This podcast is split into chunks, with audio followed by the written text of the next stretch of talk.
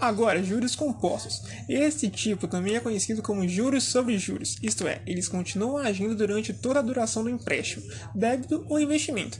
Dessa forma, a soma é feita sobre o valor inicial e também sobre os juros dos meses anteriores.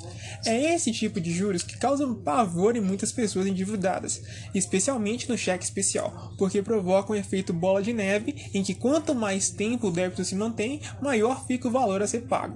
Exemplo: para este, podemos usar a fórmula m igual c vezes 1 mais i elevado a n, depois m igual c mais j e por fim j igual m menos c, onde m vai ser o montante, c o capital aplicado e a taxa de juros são postos, n o tempo de aplicação e juros será o j, né?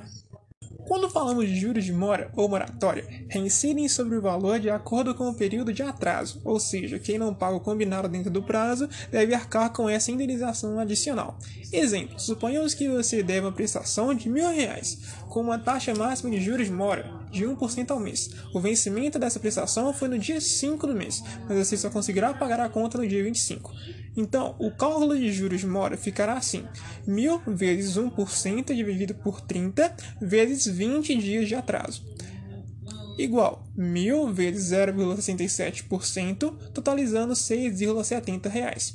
Então, o valor final a pagar com os juros de mora aplicados será de R$ 1.000 mais 6,70, totalizando R$ 1.006,70. Agora vamos falar um pouco sobre juros nominais. Eles envolvem as correções monetárias sobre o valor em questão. Boa parte dos financiamentos é calculada levando em conta esse tipo de juros, porque ele considera a inflação do momento.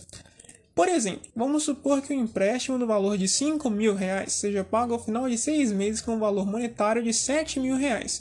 O cálculo da taxa nominal de juros será feito da seguinte forma: juros pagos dividido o valor nominal do empréstimo. Então vamos lá: 7 mil menos 5 mil igual 2 mil. Após isso, encontramos o valor dos juros pagos. Agora é apenas dividir pelo valor nominal do empréstimo, ficando assim: 2.000 dividido por 5.000 igual a 0,4.